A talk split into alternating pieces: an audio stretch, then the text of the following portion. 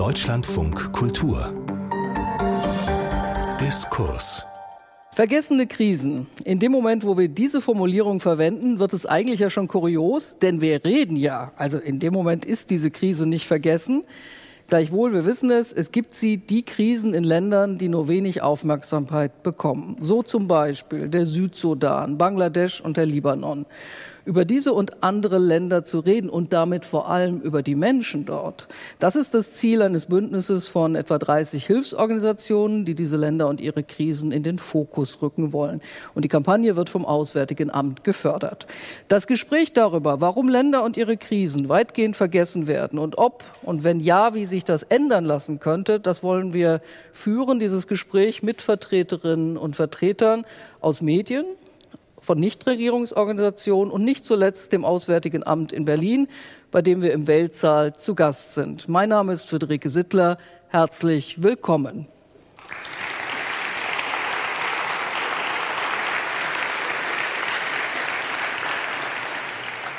Nun liebe ich keine langen Vorreden, sondern möchte auch den Raum schaffen für die zu wenig beachteten Krisen und beginne gleich mit unserem ersten Gast auf dem Podium, Susanne Fries-Geier, Beauftragte für humanitäre Hilfe im Auswärtigen Amt. Sie könnten bestimmt ganz viele Krisen nennen, aber welche eine Krise würden Sie gerne mehr in den Fokus stellen? Und sagen Sie uns auch kurz, warum braucht es dort Hilfe, damit wir mal eine Vorstellung bekommen, worüber wir reden. Ja, Frau Sittler, vielen Dank. Es ist wirklich schwierig für mich, eine Krise auszuwählen, weil als Beauftragte für humanitäre Hilfe mir natürlich alle Krisen am Herzen liegen. Aber ich würde stellvertretend für viele Krisen doch den Südsudan rausnehmen. Und warum? Der Südsudan ist noch ein sehr junger Staat. Er wurde erst 2011 gegründet, hat sich abgespalten von Sudan und ist eines der ärmsten Länder der Welt. Drei Viertel der Bevölkerung ist auf humanitäre Hilfe angewiesen. Davon über eine Million Kinder sind massiv unterernährt. Und was die wenigsten wissen, es ist auch die fünftgrößte Flüchtlingskrise weltweit. 2,3 Millionen Menschen sind im Land selbst oder grenzüberschreitend vertrieben. Die Gründe dafür sind sehr vielfältig. Es gibt über Jahre einen blutigen Konflikt zwischen rivalisierenden Parteien. Der ist jetzt zwar teilweise zum Halten gekommen durch ein Friedensabkommen. Es gibt aber immer noch eine interkommunale und ethnische Gewalt. Und was verschärfend hinzukommt, wie eben auch bei vielen Konflikten, ist, dass die, der Klimawandel sehr spürbar ist. Es gibt nämlich jetzt im Südsudan eine riesige Überschwemmung, die seit 60 Jahren die größte ist und davon hat man eigentlich über Südsudan hinaus noch nicht so viel gehört.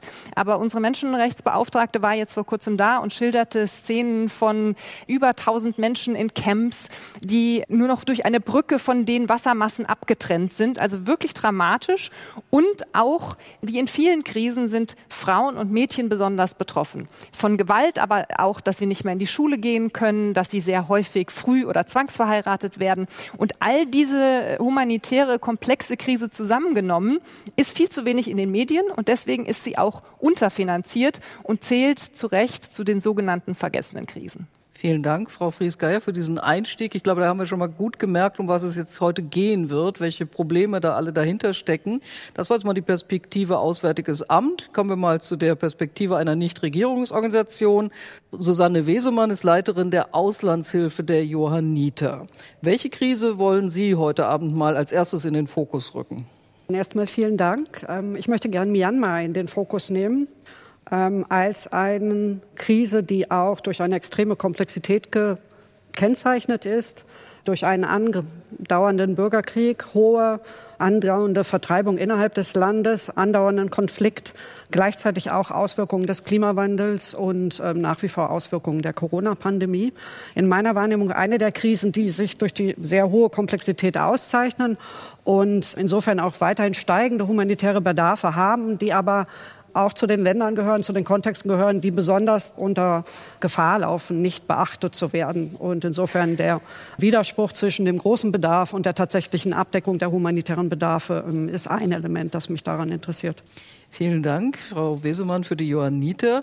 Und kommen wir dann auch, weil wir heute das Gespräch führen wollen, auch mit den verschiedenen Partnerinnen und Partnern zu der journalistischen Seite. Ingrid Müller, leitende Redakteurin beim Tagesspiegel in Berlin. Sie sind selbst auch viel gereist. Welche Krise stellen Sie uns vor heute Abend? Tja, große Überraschung. Wir haben uns nicht abgestimmt vorher. Ich würde auch sagen Myanmar. Und zwar nicht, weil es einen Bürgerkrieg gibt, sondern weil es da ganz viele Bürgerkriege gibt. Es gibt da 135 Ethnien. Die Rohingya, die dann nach Bangladesch vertrieben wurden durch die Junta. Und zwar schon bevor die Junta da nochmal übernommen hat als sozusagen, dass die, die ganze Regierung sich wieder äh, an sich gerissen haben.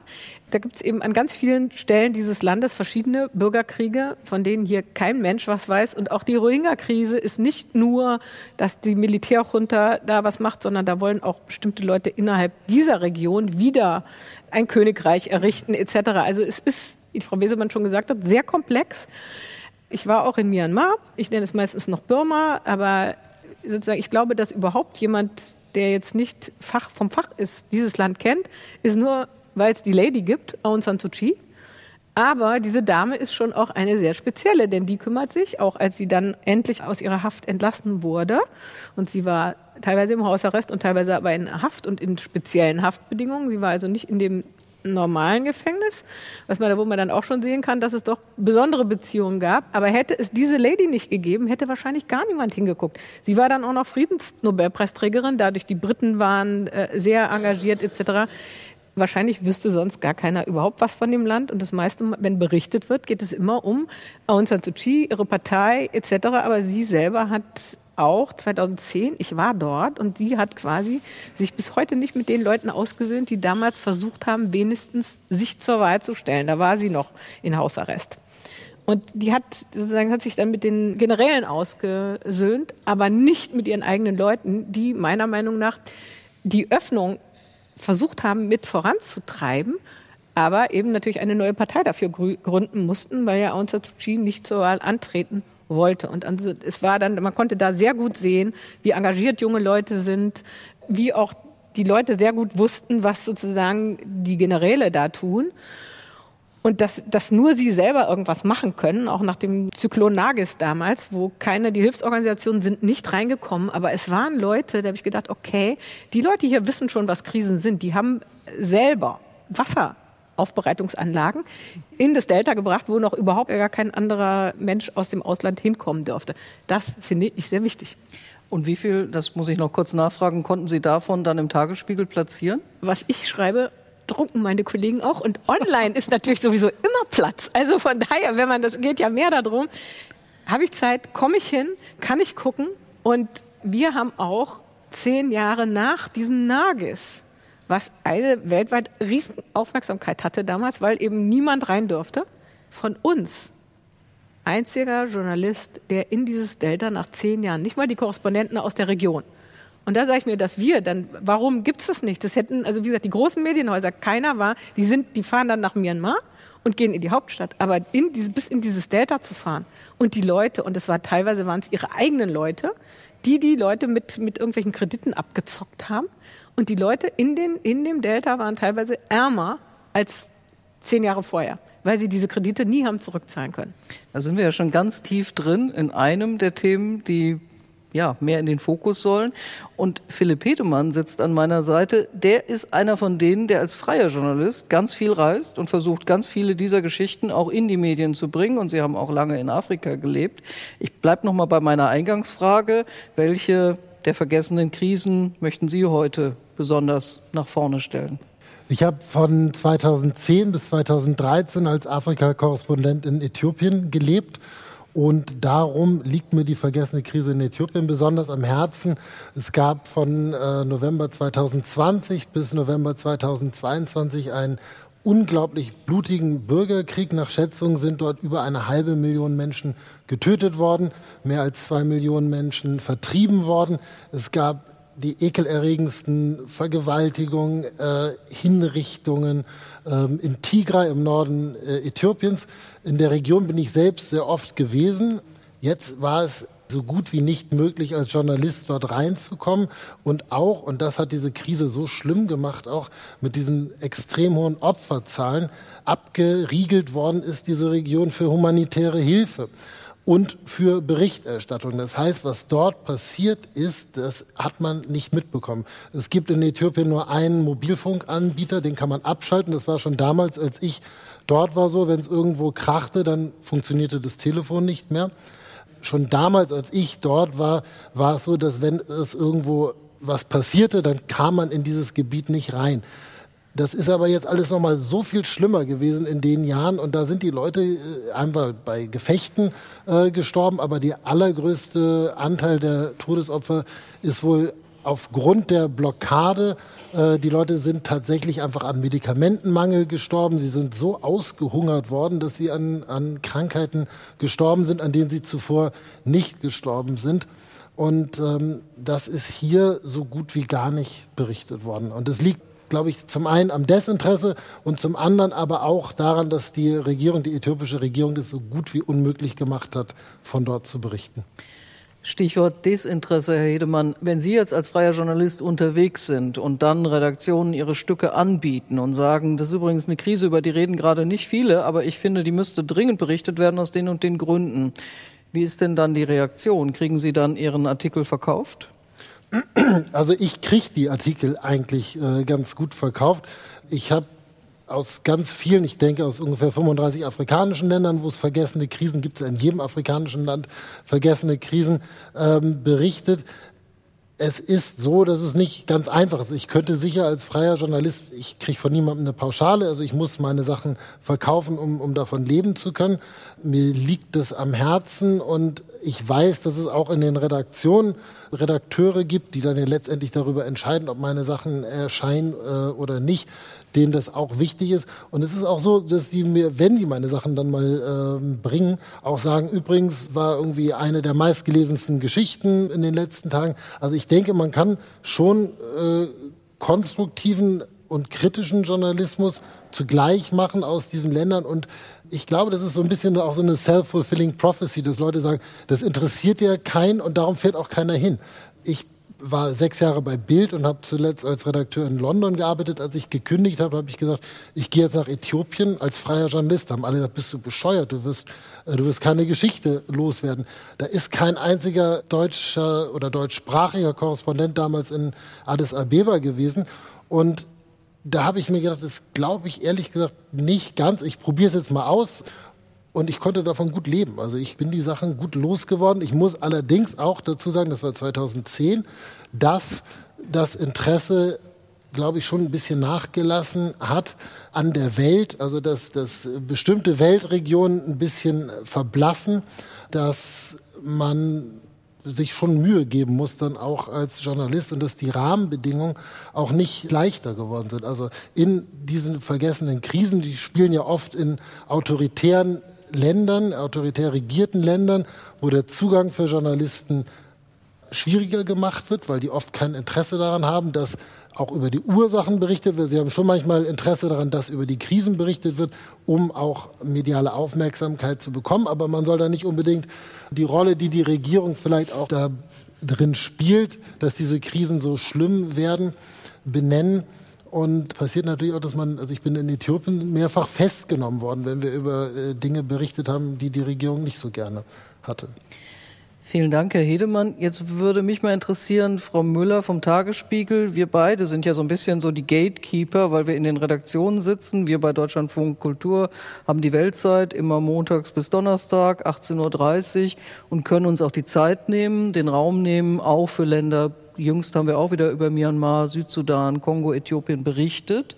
Aber es heißt ja dann immer, ja, das Publikum entscheidet über viele Dinge auch. Insofern, Frau Müller, Sie gucken ja wahrscheinlich auch immer schön auf die Zahlen, was wird eigentlich geklickt und so.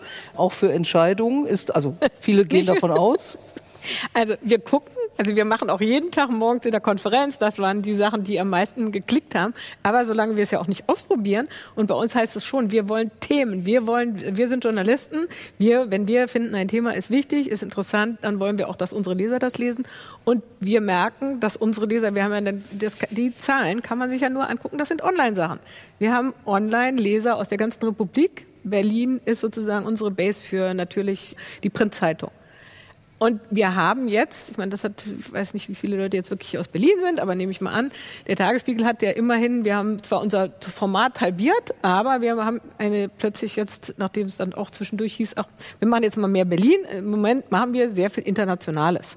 So, also wir haben wirklich auch ein Team, das neu aufgebaut wird die viel sich mit internationalen, die auch wo sozusagen jemand Asien Schwerpunkt, jemand äh, Nahost etc. Dann haben wir einerseits eben die Leute, die wir haben auch jemanden, die war als Korrespondentin lange Zeit in Kairo und Amman, so die Leute und spricht Französisch und hat natürlich dann einen Fokus. Die lesen dann auch natürlich die Medien und dann haben wir selber Kontakte. Und dann versuchen wir sowohl eigene Leute, also mal welche von uns hinzubringen, weil es kann nicht sein, sozusagen, wie soll ich immer entscheiden über irgendwas, wenn ich nie irgendwo selber hingehe. Das finde ich ganz schwierig, wenn sozusagen wir haben das Credo erst wissen, dann meinen. Also das heißt, jeder von uns muss auch ein bisschen Info haben und sich ein bisschen sozusagen breiter interessieren und nicht nur nach dem Motto, ich habe hier meine Nische und das mache ich und so nach dem Motto, äh, bin hier eben sozusagen Malawi, Südmalawi und mehr habe ich nicht zu tun. Das geht nicht.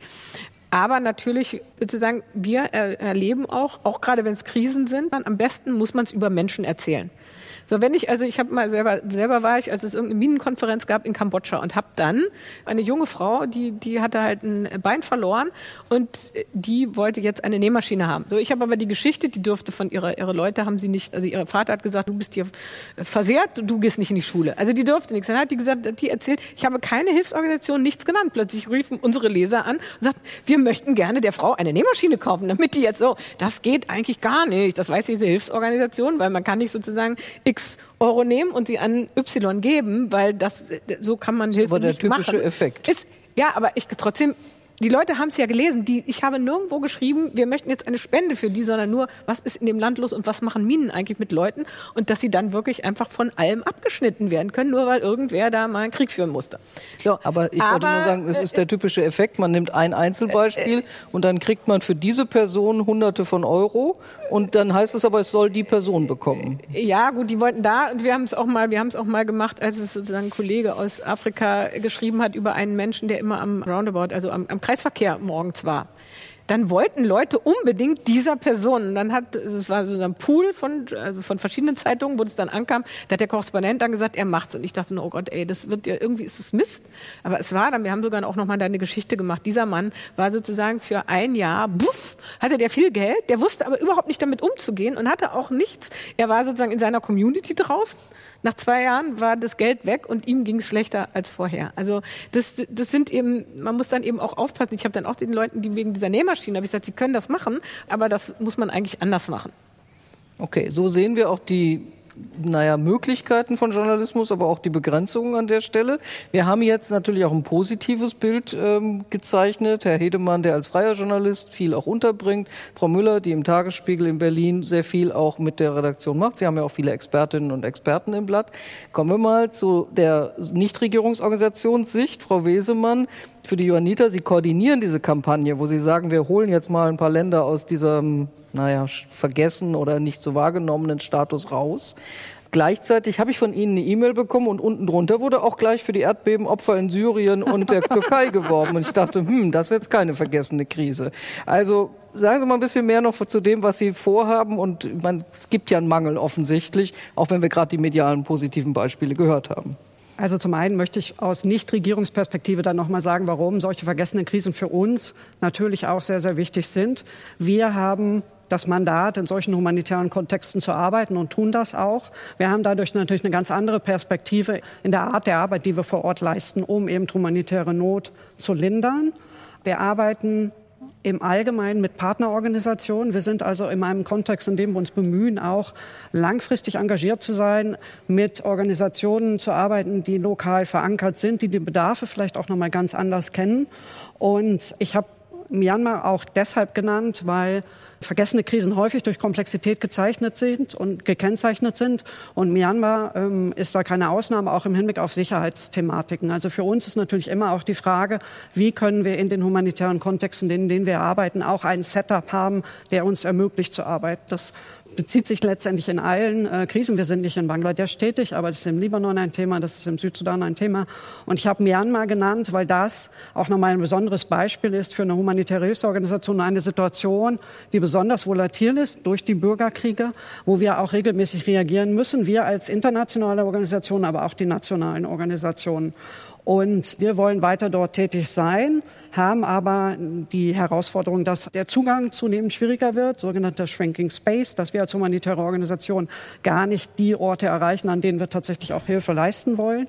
Und insofern daraus dann ein Bedarf, der sich für uns auch ergibt, zu sagen, wir brauchen Finanzierung, wir brauchen auch flexible Finanzierung von institutionellen Gebern. Mir, ähm, das Auswärtige Amt finanziert Myanmar beispielsweise noch und da dann natürlich auch immer die Notwendigkeit zu reagieren, um auch weiterhin arbeiten zu können, aber auch absehen zu können, wann wir arbeiten und wann auch nicht. Ähm, ich habe Myanmar auch genannt, weil wir in verschiedenen Kontexten, wenn wir das private Fundraising in den Blick nehmen und wir müssen uns finanzieren, a durch institutionelle Geber wie das Auswärtige Amt und b natürlich auch aus privaten Quellen. Und wir können komplexe Krisen schon auch noch bewerben, wie wir manchmal schon sagen, beispielsweise für den Südsudan und auch Afghanistan ist die Johanniter Auslandshilfe nach wie vor in, in der Lage, tatsächlich auch private Spendenmittel zu generieren. Und Myanmar ist aber auch ein Beispiel, wo das eben nicht funktioniert. Zum einen, weil wir aufgrund der kritischen Sicherheitssituation gar nicht so öffentlich dafür werben wollen. Und zum anderen, weil sicherlich die Situation so komplex ist, dass wir dann diese einfache Sprache, die es für eine Spendenwerbung braucht, nicht notwendigerweise wirklich gut rüberbringen können. Und um auf den Kontext zu kommen, wir sind natürlich darauf angewiesen, in einer großen Katastrophe, in der wir reagieren, wo wir dann eben auch ein Nothilfeteam entsenden und Bedarfe erfassen und unsere Aktivitäten planen, auch um Spenden zu werben. Und insofern nach der Katastrophe, äh, dem Erdbeben in Syrien und der Türkei, haben wir am ersten Tag entschieden, wir gehen dort in den Einsatz und haben dann parallel natürlich auch entschieden, wir werden um Spendenmittel werben. Und das sind Kontexte, die von Interesse sind für die Öffentlichkeit, für die wir dann auch Spendenmittel einwerben. Für uns ist die große Herausforderung natürlich auch in unserem Fundraising unterschiedliche Krisen mit in den Blick zu nehmen. Ähm, sicherlich im Direktmarketing, in Mailings, die wir raussenden, haben wir einen Fokus auf bestimmte Krisen, die wir auch gut darlegen können. Das ist beispielsweise nach dem Erdbeben in der Türkei und in Syrien der Fall gewesen. Und dann ist aber die Frage, wie können wir perspektivisch tatsächlich auch im Fundraising oder die Folgewirkungen von Krisen auch in den Blick nehmen. Jetzt muss ich jetzt nochmal versuchen, auch es zu sortieren. Also, wir haben festgestellt, funktionieren tun die Einzelschicksale. Das funktioniert meistens auch dann, wenn man einen größeren Kontext nimmt. Es ist eine große Katastrophe passiert bestmöglich. Wir haben noch einen Kontakt dazu. Wir sind berührt davon. Türkei, Syrien, Ukraine. Wir haben damals Tsunami gehabt. Das sind ja die großen Sachen. Und jetzt sagen Sie aber, mh, hm, wir müssten dann auch noch zusätzlich die vergessenen Krisen reinholen. Ich könnte ja jetzt auch sagen, meine Güte, die Aufmerksamkeitsökonomie ist begrenzt. Die Öffentlichkeit nimmt nur bestimmte Dinge wahr. Sie sind aber die Profis. Sie wissen, wo Sie das Geld auch hinschicken müssen und wo Sie hingehen müssen. Warum, platt gefragt, die vergessenen vergangenen Krisen jetzt mit einer solchen Kampagne nach vorne holen?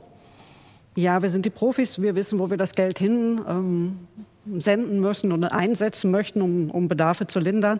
Gleichzeitig ist es natürlich so, dass wir für uns auch sehen, mit den Mittelquellen, die wir haben, auch agieren müssen, um äh, die für alle Kontexte abzudecken. Und wir haben einzelne Krisen, die sehr viel Aufmerksamkeit äh, bekommen, für die wir auch dann Spendenmittel bekommen. Und wir haben andere Krisen, bei denen das nicht der Fall ist, sodass wir natürlich in unserem Fundraising A bestimmte Krisen in den Blick nehmen und B eben auch möglichst um freie Mittel werben, indem wir auch Kontext, Hintergründe, kritische, vergessene Krisen etc. vorstellen, um auch für diese Kontexte Mittel zu werben und auch nutzen zu können. Jeder, der sich ein bisschen auskennt, weiß, am beliebtesten sind tatsächlich die Spenden, die nicht zweckgebunden sind. Das macht den Organisationen auch weniger Mühe, weil es sonst auch ganz schön schwierig ist, das immer genau, exakt auf den Cent genau zu verteilen. Frau Fries-Geier, Sie sind ja schon angesprochen, das Auswärtige Amt ist Mittelgeber. Der erste Mittelgeber ist Herr Lindner als Finanzminister. Wenn Sie das Geld dann haben, dann können Sie ja eigentlich genau auch das tun, nämlich steuern und auch genau diese nicht so im Fokus der Öffentlichkeit stehenden Krisen eben auch mit Einsatz von Geldmitteln lindern. Also wieder eine platte Frage, wo ist das Problem? Ja, lassen Sie mich das Ganze vielleicht noch mal ein bisschen einordnen. Die humanitären Bedarfe sind seit Jahren massiv gestiegen. Also die Vereinten Nationen schätzen, dass 2023 339 Millionen Menschen auf humanitäre Hilfe angewiesen sein werden. Das ist also viermal die Bevölkerung von Deutschland. Und gleichzeitig sind die Mittel, die zur Verfügung stehen, eher Sie sind nicht gesunken, aber die Kluft zwischen dem, was man braucht und dem, was da ist, wird immer größer. Das heißt, im Prinzip haben wir schon für die Krisen, die in den Medien sehr präsent sind, zu wenig, weil keiner der Bedarfspläne der Vereinten Nationen wirklich durchfinanziert ist. Deutschland hat reagiert. Ähm, auch die humanitären Mittel, die wir haben, steigen seit Jahren. Wir sind zweitgrößter Geber mit jetzt 2,7 Millionen. Das ist einiges. Und wir sehen es auch als unsere Aufgabe an, und das ist auch so im Koalitionsvertrag explizit festgehalten, dass wir den Fokus auch auf vergessene Krisen richten. Sie haben jetzt gesagt 2,7 Millionen für äh, Milliarden. Sorry, gut, dass Sie mich äh, gut, dass Sie mich unterbrochen haben. 2,7 Milliarden sind es natürlich, von denen wir hoffen, dass es auch so in Zukunft so bleibt, weil das wie gesagt sehr wichtig ist angesichts der Bedarfe. So, jetzt aber noch mal zurück zu den vergessenen Krisen. Also 20 Prozent unserer Mittel von diesen 2,7 Milliarden setzen wir tatsächlich ein für vergessene Krisen nach Bedarfen, die die Vereinten Nationen uns nennen. Und ein wichtiges Mittel ist dabei auch der sogenannte Nothilfefonds der Vereinten Nationen. Denn der hat ein sogenanntes Fenster, das einspringt, wenn Krisen unterfinanziert sind. Und von diesem Fonds sind wir wiederum der größte Geber. Das heißt, bei vielen Ausschüttungen stehen auch unsere Gelder dahinter. Was aber unabhängig von den finanziellen Leistungen auch wichtig ist, ist, dass wir solche Kampagnen unterstützen wie diese, aber auch, dass wir andere Geber motivieren, a, mehr zu geben, aber auch flexibel zu geben. Das heißt nicht für bestimmte Länder geirrmarkt, sondern eher für eine Region. Welchen, wen meinen Sie jetzt mit andere Geber? Andere große Geber, das sind nicht nur die europäischen Geber, sondern natürlich auch USA, Kanada, aber auch zum Beispiel die Golfregion oder aber auch Länder in den jeweiligen Regionen, die selber noch mehr machen könnten für ihre Nachbarstaaten. Gleichzeitig ist es so auch, dass diese Öffentlichkeit, die hier genannt wurde, die besonders wichtig ist, wir ja auch kreieren können als Auswärtiges Amt. Das heißt, unsere Bundesaußenministerin Annalena Baerbock ist ähm, in letzter Zeit sehr viel in diese Krisen gereist. Sie war in der Sahelregion, sie war in Nigeria, sie war in Äthiopien und genauso unsere Menschenrechtsbeauftragte kam gerade aus dem Südsudan zurück. Sie war im Libanon. Ich selbst reise natürlich regelmäßig. Und damit können wir auch die Aufmerksamkeit auf diese Krisen lenken und genau das kreieren, was ja gebraucht wird. Bilder von Einzelschicksalen. Denn darüber werden, wie ja gerade richtigerweise gesagt wurde, auch Spendengelder kreiert. Denn das ist ja wichtig, dass es nicht nur die Staaten sind, die sich engagieren, sondern eben auch private Spenden. Aber wenn wir jetzt festgestellt haben, dass Geld Geld reicht nicht. Also wird schon viel gegeben, aber letztlich reicht es nicht für alles, was zu tun wäre. Nach welchen Kriterien entscheiden Sie das dann? Welche sogenannt vergessene Krise Sie dann besonders in den Fokus nehmen? Genau. A, richten wir uns wirklich sehr bedarfsorientiert nach dem, was die Vereinten Nationen in ihren Hilfsplänen aufschreiben. Und dann äh, gucken wir explizit auch nochmal mit diesem Fokus auf vergessene Krisen. Das heißt, wir gucken, wo sind besonders viele Mittel hingegangen und vielleicht wo nicht. Und da versuchen wir dann mehr Gelder hinzuleiten. Über den schon erwähnten Nothilfefonds entscheidet das gewissermaßen die VN für uns. Und außerdem sind wir natürlich in stetigem Kontakt mit den Organisationen, denn wir setzen ja nur über die Vereinten Nationen und NGOs und andere humanitäre Partner um, also nicht selber. Wir haben keine bilaterale humanitäre Umsetzungsorganisation und die Organisationen, die vor Ort sind, die sagen uns natürlich auch, Achtung, hier droht eine sogenannter Pipeline Break. Also vielleicht können wir nicht mehr in Myanmar oder wo auch immer die Menschen ernähren. Achtung, da muss was getan werden und entsprechend können wir dann auch im Rahmen der von uns festgesetzten ähm, Finanzierungspläne umsteuern und dann Gelder in diese Krisen lenken. Und innerhalb der Bundesregierung ist es dann immer unumstritten, wie viel das Auswärtige Amt auch äh, weltweit auch in vergessene Krisen investieren darf? Also das Auswärtige Amt ist ja federführend für, für, humanitäre Hilfe. Das heißt, wir dürfen das selber entscheiden. Aber, und das ist ein ganz wichtiger Punkt, was humanitäre Hilfe alleine ändert ja nichts. Es ist wichtig, dass es gegeben wird, aber das ist wie so ein Pflaster. Natürlich müssen wir politische Lösungen suchen und dafür ist das Auswärtige Amt ja auch da. Was aber auch ganz wichtig ist, dass wir eben gemeinsam mit dem, dem BMZ, also für ähm, Entwicklungspolitik, ähm, gemeinsam gucken, wie können wir denn nachhaltige Lösungen schaffen. Und da, das nennt sich der sogenannte Nexus in der Fachsprache, versuchen wir in den Ländern zu gucken, wo gibt es denn Dinge, die den, die Menschen in Arbeit bringen die Bildung schaffen, die nachhaltige Gesundheit schaffen, die dann eben im Endeffekt dazu führt, dass weniger humanitäre Bedarfe da sind. Denn nur so lösen wir ja wirklich das Grundproblem. Da muss ich noch mal fragen jetzt an die journalistische Fraktion. Meistens ist ja die Berichterstattung doch eher krisengesteuert, das heißt in dem oder ereignisgesteuert.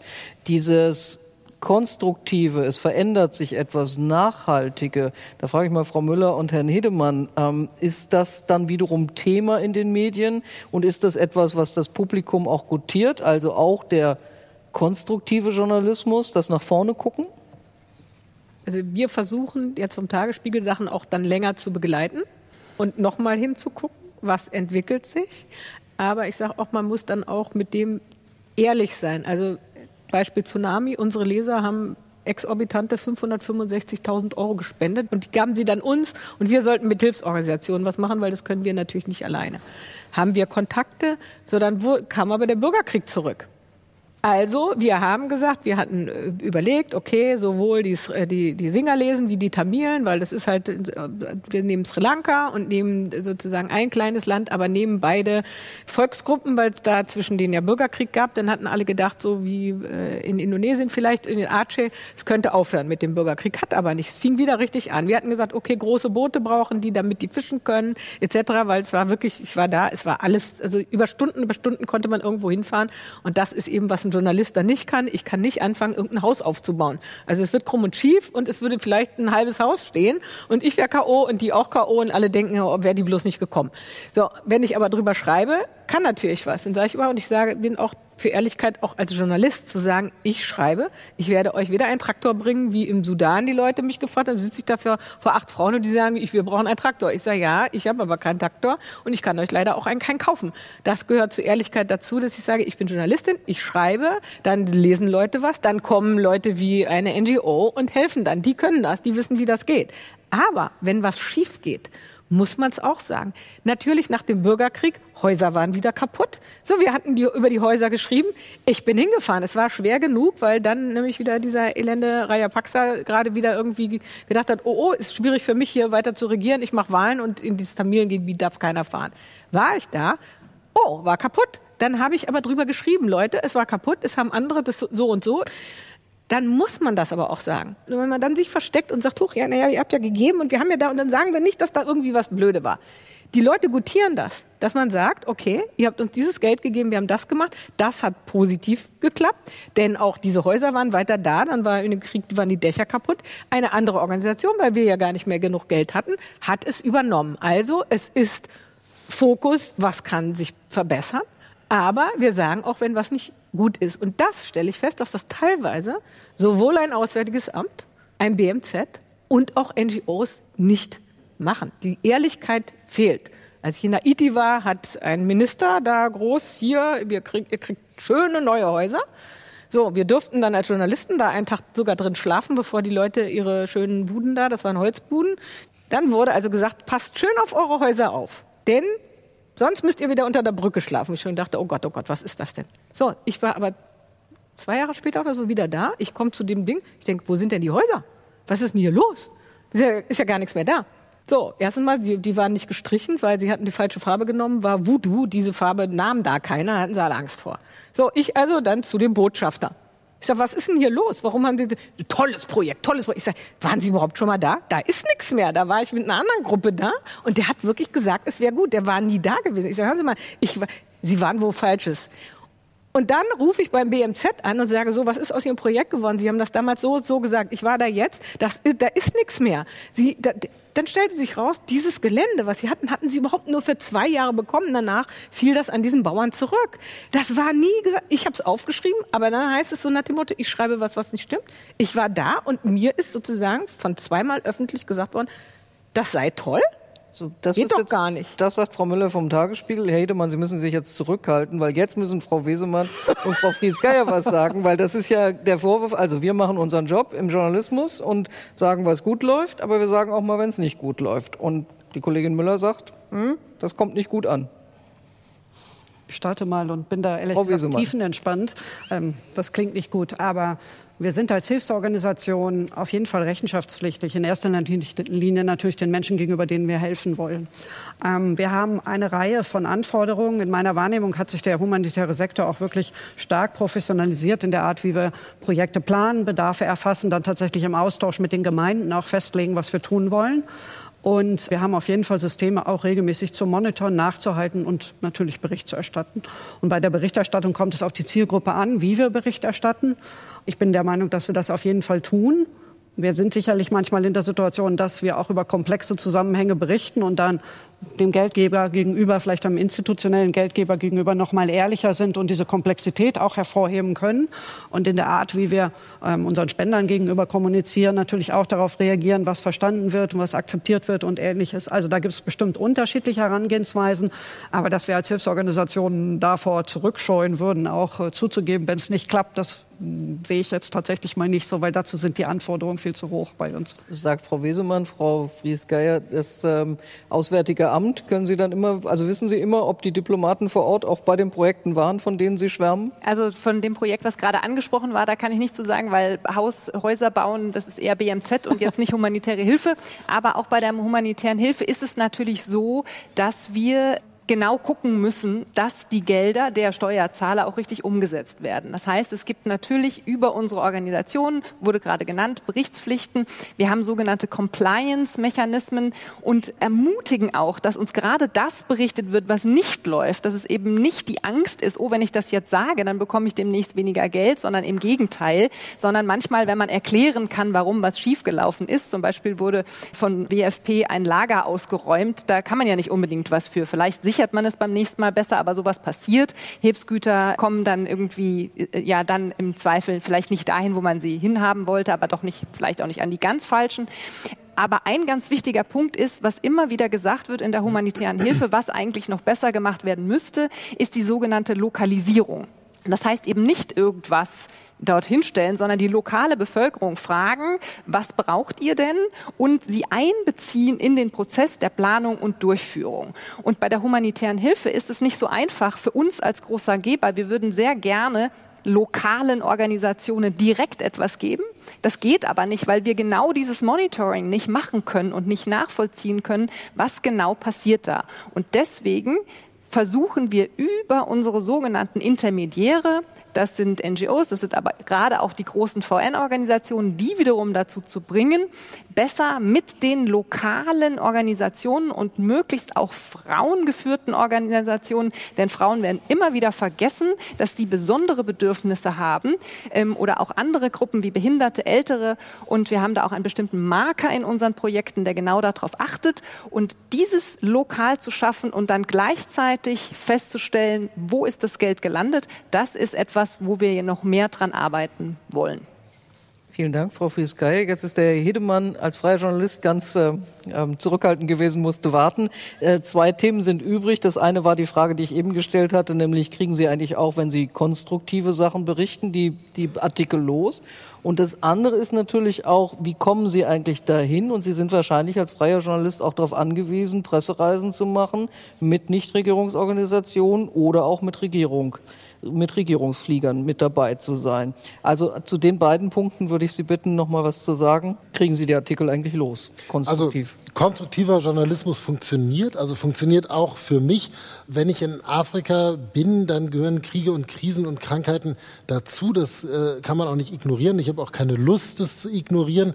Äh, ich will ja ein realistisches äh, Bild zeichnen. Allerdings wenn ich das jetzt mal so auch unternehmerisch äh, als Journalist sehe, dann sind sogar oft die konstruktiven Sachen besser, weil die sagen mir dann, okay, dass es da irgendwie Malaria gibt, dass es da Unterernährung gibt, dass es da Hunger gibt, dass es dort äh, äh bewaffnete Konflikte gibt, das wussten wir schon alles. Aber als ich in Äthiopien war, eine meiner erfolgreichsten, also von der Reichweite erfolgreichsten Geschichten zum Beispiel war, über eine Frau, die so alt war wie ich, die äh, die schwere Hungersnot 1984 mit über einer Million Tote als kleines Kind bewusst miterlebt hatte und dann auch die Abhängigkeit der Äthiopier von Hilfsorganisationen äh, mitbekommen hat. Und die hat in ihrer Garage angefangen, aus alten Reifen, Sohlen Schuhe zu nähen. Und diese Schuhe hat sie dann mit ihren Nachbarn äh, gefertigt und die kann man mittlerweile, glaube ich, in 150 Ländern kaufen und die sind äh, überall in, in Modezeitschriften und sowas gehypt worden und so. das war eine Geschichte, die die lief gut. Also die, die war auch gut, die Geschichte, die war auch schön irgendwie und die hatte alles drin und da haben die Leute gesagt, das freut uns auch mal solche Geschichten aus Äthiopien zu hören. Also Äthiopien war damals ein stark boomendes Land und die Leute hatten aber immer noch diese Klischees von 1984, 85 vor Augen. Und zu Ihrer zweiten Frage. Die Pressereisen. Die Pressereisen. Ich habe an sehr vielen Pressereisen teilgenommen, auch viele Pressereisen der Organisationen, die diese äh, Kampagne jetzt hier machen. Das ist ein zweischneidiges Schwert, logischerweise. Solche Reisen sind teuer. Vor allen Dingen, wenn Sie in, in Krisenregionen gehen, ist es oft so, dass es sehr teuer wird und dass der Zugang ohne lokale, verankerte Organisation gar nicht mehr möglich ist. Dann ist es so, ich glaube, es ist kein Geheimnis, dass die äh, Honorare in dem, was ich mache, jetzt nicht irgendwie berauschend sind und dass die Redaktion solche Reisen in 99,9 Prozent der Fälle nicht zahlen. Die Geschichten aber trotzdem gerne haben und sich aber dieses Konfliktes, der da daraus entsteht, schon bewusst sind. Das heißt, man fährt mit einer Hilfsorganisation irgendwo hin, die zeigen ein Projekt und das sind in der Regel nicht die, die scheitern, sondern das sind in der Regel natürlich die, die äh, gut laufen und dann schreibt man darüber und dann schreibt man normalerweise unten dann drunter, Philipp Hedemann reiste auf Einladung von der Organisation XY, äh, um das transparent zu machen. Ich bin trotzdem der Meinung, das wäre schöner, wenn die Redaktionen sagen würden, okay, was kostet das, wir zahlen das. De facto ist das nicht so. Dann kann man daraus sagen, okay, fahre ich nicht mehr mit oder man arbeitet irgendwo, wo es tatsächlich noch bezahlt wird.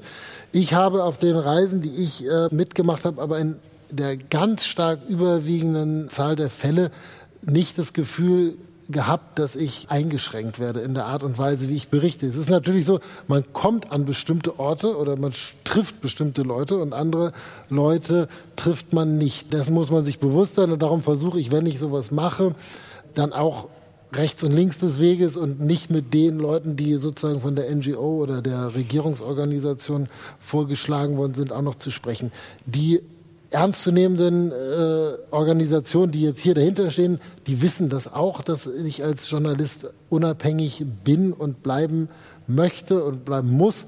Und ich auch meine Glaubwürdigkeit als Journalist und damit ja auch meine Existenzgrundlage verliere, wenn, wenn die Redaktion merken, der schreibt irgendwie was, was die NGOs ihm in dem Blog diktieren. Was absurd ist, ist in autoritären Ländern wie Äthiopien Pressereisen mitzumachen, die der Staat organisiert. Ähm, das habe ich nie gemacht, aber es, es, gab eine Reise, wo sehr viele Korrespondenten daran teilgenommen haben. Da ging es zu so einem großen Damm, den Äthiopien gebaut hat. Und dort hat man natürlich auch Leute, die umgesiedelt werden müssen, die trifft man nicht. Und ich, als ich einmal festgenommen worden bin in Äthiopien bei äh, Recherchen, da hat die Regierung dann gesagt, ja, du kannst ja doch äh, recherchieren, kein Problem, aber aus Sicherheitsgründen müssen wir dich begleiten. Und, ähm, und du brauchst auch einen guten Übersetzer hier, dein Übersetzer, der, der kann ja nichts. Und ich habe das einmal miterlebt, dass so ein Übersetzer dann, da fragt man, sind Sie glücklich, dass sie hier zwangsumgesiedelt worden sind. Dann fängt die Frau an zu weinen und erzählt die ganze Zeit irgendwas, was ich nicht verstehe. Und dann sagt der Übersetzer, die Frau ist sehr froh, weil hier hat sie besseren Zugang zu Schule und äh, Gesundheits. Das, das waren eindeutig Freudentränen. Mhm. Ja. Genau, mhm. genau. Und, und insofern, äh, da muss man unterscheiden. Aber wie gesagt, mit den, mit den Pressereisen, es wäre schöner, wenn es anders ist. Aber und, ich habe mich damit. Und es gibt ja natürlich auch wieder das Modell, ähm, es eine prominente deutschsprachige Person fährt in ein Land und wird dann begleitet, weil Promifakt Faktor, dann lässt sich dann vielleicht wieder mehr auch Spendengeld erwerben oder Aufmerksamkeit. Da hätte ich jetzt gern mal die Schwarmintelligenz. Ist das noch ein Modell, das wir heutzutage machen sollten? Also es ist eine Vermittlung einerseits, andererseits es kommt der weiße Mann oder die weiße Frau und erklärt die Welt. Also wenn ich da vielleicht kurz gleich weitermachen darf. Ich war mit Benno Fürmann im Südsudan äh, in einem Flüchtlingslager vor ungefähr zwölf Jahren. Und Benno Fürmann ist seitdem ein, ein enger Freund. Ich habe auch gerade ein Buch mit ihm geschrieben. Also ich bin da jetzt vielleicht nicht so ganz unbefangen. Aber ich halte das für okay. Ich finde, also dieses White Saviorism und sowas, das ist ein Problem, aber der Promi, also die Angelina Jolie Deutschlands dann in dem Fall oder so, also ähm, die ist ja nicht der Saver, die ist ja nicht der Weltenerklärer. Also, man muss gucken, warum ein Promi das macht. Geht es dem Promi darum, sich selbst zu vermarkten? Er hat einen neuen Film oder sowas. Wenn die, wenn die Hintergründe unlauter sind, und das gibt es sicher, aber da war ich nie dabei. Ich war zweimal mit sehr prominenten Leuten unterwegs und da fand ich die Absichten, die die hatten, lauter, absolut, absolut glaubwürdig auch. Und ich finde, ähm, klar, ein Journalist soll unabhängig sein, das bin ich auch, aber ich bin auch der Meinung, dass man für einen guten Zweck das nutzen darf. Also wenn es hilft, dass die Leute das lesen, was sonst nicht berichtet würde, dann finde ich das in Ordnung, wenn man das tut. Das ist die Meinung von Philipp Hedemann, freier Journalist. Jetzt würde ich es gerne noch mal hören. Frau Wesemann, wie ist es? Äh, Johannita, finden Sie dieses Modell noch gut? Wir nutzen das Modell in der nächsten Woche im Rahmen dieser Kampagne auch mit einer äh, Reise in den Libanon mit äh, dem Schauspieler Benno Fürmann und eben auch Motrip, einem Rapper. Ähm, für mich ist es wichtig, dass wir eine Kombination herstellen, dass wir also die verschiedenen Möglichkeiten nutzen, die wir haben, um Aufmerksamkeit zu erregen. Ich fand interessant an der Studie von CARE, die vorgestellt wurde, auch die, die Hinweise der verschiedenen Experten, wie beispielsweise Nähe erzeugt werden kann. Und ich glaube, dass das halt ein, eine Möglichkeit sein kann, Menschen in Deutschland ein Thema nahezubringen, indem eine prominente Person es auch vorträgt. Und ich stimme Herrn Edelmann zu. Die Frage ist natürlich, aus welchen Gründen macht die prominente Person das? Und schafft man es trotzdem, eben eine komplexe Krise auch in der genannten Komplexität darzustellen, um eben auch die Herausforderungen, denen wir uns ähm, gegenübersehen, tatsächlich auch darstellen zu können. Ich finde es okay als eines von verschiedenen. Kann die prominente Person sich vor Ort so bewegen, dass man nicht das Gefühl hat, man müsse sich jetzt ein bisschen schämen? Oder? In meiner Erfahrung nicht. Ähm, ich, ich gebe zu, ich war mal in Sri Lanka, auch sechs Monate nach dem Tsunami, und äh, da war es nicht die prominente Person, die mitgeflogen ist, aber Kollegen suchten immer die ostdeutschen Helfer. Es musste immer über die ostdeutschen Helfer erzählt werden. Jetzt fängt Frau Müller an zu lachen. Ähm, kennen Sie diese Geschichten auch? Äh, also. Nein, nicht die ostdeutschen Helfer, aber die Helfer, zu denen ein Bezug hergestellt werden kann. Also wenn wir beispielsweise nach dem Erdbeben in der Türkei, Syrien ähm, ein Nothilfeteam entsenden, ähm, wir haben A, häufig eine Kombination aus hauptamtlichen und ehrenamtlichen Helfern. Also die Thematik, dass ehrenamtliche Helfer für die Johanniter im Einsatz sind, ist sehr wichtig. Und das generiert ein bestimmtes Interesse bei den Medien. Das finde ich auch okay. Und ist also A, wer ist ehrenamtlich dabei und B, dann schon natürlich der Bezug, aus welcher Region kommt die Person und kann man da auch einen Kontakt herstellen zu den lokalen Medien. Finde ich auch nicht verwerflich. Sagt Frau Wesemann von den Johannitern. Frau Müller, würden Sie diese Geschichten so erzählen? Also es ist ganz schwierig, weil manchmal eben dann auch, also manchmal schreibt auch Washington Post, also wenn wir wieder nach Sri Lanka zurückgehen, Washington Post oder New York Times haben über einen irgendein die Engel von irgendwas. Ich war da und dachte so, wo soll ich, so soll ich, Redaktion zu Hause sagt, such mal diesen Engel. Da, da habt ihr irgendwie, was habt ihr geraucht? Nix?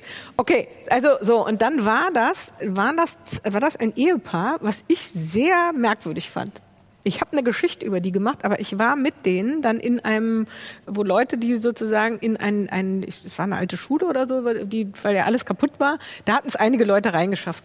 Vor dieser Schule waren Leute, die fanden, sie müssten, ihnen müsste auch geholfen werden. Und dann haben die Leute da drinnen, die mit denen, mit auch diesem Ehepaar da waren, erklärt, die sollten jetzt auf die da draußen schießen. Und ich dachte mal, wo bin ich denn jetzt hier gelandet? Hab das auch aufgeschrieben, dann kriegte ich von denen Ärger. Das wäre ja gar nicht passiert. Ich sage, hör mal, Leute, ich hab's doch gehört. Also ich war ja dabei, das konnte man. Und es war, es war passiert.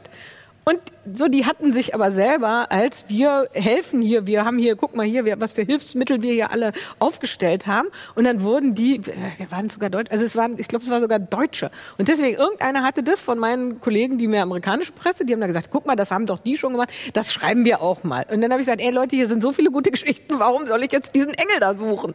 So, wie gesagt, ich habe dann eine andere Geschichte geschrieben. Das. Und das muss man auch, wenn man einen Korrespondenten hat. Und nicht, also ich komme ja nun aus der Redaktion, meine Kollegen kennen mich, deswegen konnte ich vorhin auch sagen, natürlich drucken die meine Sachen. Okay, ist sehr also unterschiedlich. Es kommt natürlich auch immer noch drauf an, wie aus den Redaktionen dann wiederum diejenigen, die vor Ort sind, dann auch ja. Man muss dem werden. Korrespondenten, derjenigen, der vor. Ort ist, dem muss man trauen. Aber ich muss auch dem trauen können, sozusagen. Ich muss ein, äh, sagen, wenn jetzt irgendwer da, das ist, wir hatten ja vorhin auch Social Media, schön und gut. Aber wenn ich gar nicht weiß, wer sendet da eigentlich? Wo ist derjenige? Was ist das für eine Person? Werde ich doch als Tagesspiegel nicht so wahnsinnig sein und einfach mal sagen, oh super, hört sich gut an, verbreite ich mal weiter. Weil ich, ich muss ja irgendwie wissen und ich habe auch mit freien Kollegen schon echt bittere Sachen erlebt also auch mit festen anderen Kollegen, aber mit freien, wo ich dann darum gebeten wurde, so nach dem Motto, ja, wir können jetzt nicht fahren, dann gib doch mal deine Kontakte zu, zum Beispiel einer Hilfsorganisation. Und dann sind die da aufgetreten und haben irgendwie sich wie als wenn sozusagen, ihr habt jetzt gefälligst das für mich zu machen. Und ihr sagt, ey, das war mein Kontakt, ihr macht sozusagen meinen Ruf, schädigt ihr hier und ihr, ihr bringt überhaupt nicht und die Geschichte war Schrott. Erlebt man Das- auch. Also das ist sozusagen, man muss immer gucken, mit wem arbeite ich, egal wo. Okay, wir lernen auch, der Journalismus ist differenziert und was da alles passieren kann. Frau Friesgeier, sagen Sie noch fürs Auswärtige Amt. Äh, ist es eine gute Idee, Journalistinnen und Journalisten auf äh, Regierungsmissionen mitzunehmen? Also Frau Baerbock wird ja sehr viel begleitet. Das ja, wissen also wir. Journalisten und Journalistinnen, das auf jeden Fall. Sie, Ihre Frage zielte ja so ein bisschen auf Prominenz und ich verstehe die Beweggründe sehr und es ist ja auch gut, einen Fokus drauf zu legen, aber ich glaube, man muss schon aufpassen und gerade in der humanitären Szene gibt es eine große Diskussion über koloniale humanitäre Hilfe und eben genau dieses Bild des weißen westlichen Helfers für Afrika. Und genau das sollte man eben nicht befördern, sondern wenn man so etwas macht, und ich bin ganz sicher, wenn Sie das in, mit den Reisen Ihrer Prominenten machen, dass man eben das Lokale hervorhebt und auch die besonderen Dinge, die diese Menschen leisten. Das sind ja nicht nur Hilfsempfänger, sondern man muss auch diese positiven Geschichten erzählen. Es gibt tolle Geschichten von ähm, Menschen, die ganz kreativ da aus dem wenigsten einen ganz tollen Weg gemacht haben in ihrer Gesellschaft und auch was bewegt haben. Und das ist sowas, wo man, wo ich mir dann wünschen würde, dass auch der Fokus drauf gelegt würde. Und wenn das gelingt in, in einer ähm, wirklich positiven Art und Weise, dann ja, aber eben nicht dieses, ich komme jetzt, um euch zu helfen. Okay. Jetzt bräuchte ich, glaube ich, noch mal kurz, wenn Menschen uns zuhören, noch eine Information, die können wir jetzt gemeinsam hier lösen. Wir reden so selbstverständlich von vergessenen Krisen und wir haben ein paar Beispiele genannt. Aber wann schafft es eigentlich eine Krise in den Status äh, vergessene Krise? Ist das, wenn da kein Geld hinfließt, wenn da keine mediale Öffentlichkeit ist? Oder was ist eigentlich das Kriterium dafür, dass wir diesen Fachbegriff vergessene Krise verwenden? Helfen Sie mir, springen Sie mir bei. Also ich glaube, dass es hauptsächlich um mediale Nichtaufmerksamkeit geht. Also es fließen ja durchaus Gelder in, in Länder äh, wie den Südsudan und trotzdem steht hier nichts äh, darüber oder zumindest dann nur sehr punktuell bei bestimmten Anlässen. Also ich habe aus diesen drei Ländern, um die es hier geht, Südsudan, äh, Bangladesch und Libanon, jeweils mehrfach berichtet und es äh, ließ sich auch immer alles gut loswerden. Ich glaube, dass man dann sozusagen einen Anlass braucht, sowas wie ein Jahrestag, wenn der, der große Influx der, der Flüchtlinge aus ähm, oder in, in, nach Cox's Bazar in Bangladesch, äh, auf einmal entsteht da das größte Flüchtlingslager der Welt. Dann kann man das durchaus äh, wieder bekannt machen. Okay, also vergessen wird das, was so alltäglich ist, wo kein Anlass da ist. Frau Wesemann, Sie koordinieren ja für die Johanniter die Kampagne der 30 Hilfsorganisationen. Was ist so Ihr Maßstab dafür, zu sagen, vergessene Krisen und welche wir dann in den Fokus richten, nehmen? Sicherlich die Frage, wie langjährig eine, ein Konflikt, eine humanitäre Situation andauert. Die Komplexität und auch der Hintergrund ähm, im Allgemeinen ja zu lösen durch eine politische Lösung und nicht durch humanitäre Hilfe und eine Krise, die vielleicht in ihrer Komplexität nicht genug Aufmerksamkeit bekommt über einen längeren Zeitraum auch wo die Bedarfe aber weiterhin bestehen und äh, wir als Hilfsorganisation auch durchgehend tätig sind. Sind Sie sich da immer einig, Auswärtiges Amt und Hilfsorganisationen? Ja, ja, also es gibt ja sogar einen richtigen Index. Genau. Ähm, ne? Es gibt also die EU hat einen sogenannten Forgotten Crisis Assessment Synthese und das ist so eine Synthese aus, für, genau wie Sie gesagt haben, Fördersumme, Medienaufmerksamkeit und Risikoanalyse. Dann haben wir gemerkt im Laufe dieser Diskussion, dass wir unterschiedliche Blickwinkel haben, Regierung, nicht Regierungsorganisation, Medien, aber viele Übereinstimmungen sind, viele Überschneidungen mindestens darin sind und der Wille dazu da ist, hinzugucken, da wo Menschen in Not sind, weltweit und diese Themen auch in den Fokus zurecht, äh, zu rücken. Ich empfehle an der Stelle jetzt dann doch nochmal, das kann ich mir nicht verkneifen, Deutschlandfunk Kultur, immer die Weltzeit, montags bis Donnerstag, 18 bis 18.30 bis 19 Uhr, weil wir da natürlich auch viel Berichterstattung machen. Frau Müller, das müssen Sie mir gönnen, ne? nicht nur der Tagesspiegel, so wunderbar. Ähm, das war unser Versuch, die vergessenen Krisen in den Fokus zu rücken. Und es haben heute diskutiert Susanne Fries-Geier, Beauftragte für humanitäre Hilfe im Auswärtigen Amt, Susanne Wesemann, Leiterin der Auslandshilfe der Johanniter, Philipp Hedemann, freier Journalist und Ingrid Müller, leitende Redakteurin beim Tagesspiegel. Mein Name ist Friederike Sittler. Adieu.